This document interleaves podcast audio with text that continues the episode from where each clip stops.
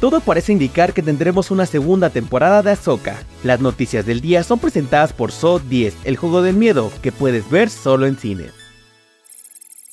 Comenzamos con buenas noticias para los fans de Star Wars, ya que la serie de Ahsoka podría tener una segunda temporada. De acuerdo con Deadline, Lucasfilm está interesada en hacer primero una segunda temporada de la serie de Rosario Dawson antes que la anunciada película de Dave Filoni, la cual se supone cerrará el arco argumental que atraviesa The Mandalorian, The Book of Boba Fett y la propia Ahsoka. Recordemos que en el final de temporada queda abierto con Tron escapando de su exilio para iniciar una guerra contra la Nueva República. Solo falta que Disney lo haga oficial.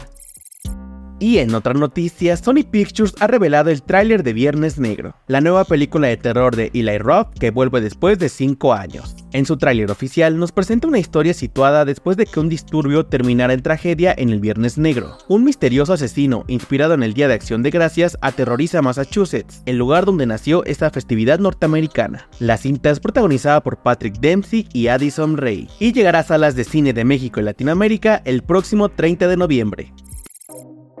Para cerrar, les contamos que el revival de iCarly ha sido cancelado luego de tres temporadas. Lacey Mosley, quien encarnó a Harper Reigns en el revival, comentó en redes que la serie estaba cancelada. Posteriormente, un portavoz oficial de Paramount confirmó la noticia, agradeciendo a todo el equipo que estuvo involucrado en el proyecto. Tristemente, nunca sabremos cómo era la madre distanciada de Carly, que llegó al final de la tercera temporada durante su boda con Freddy. Las tres temporadas del revival y la serie original están disponibles en Paramount Plus.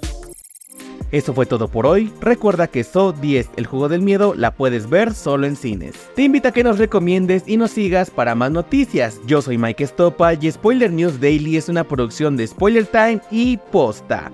Hasta el lunes.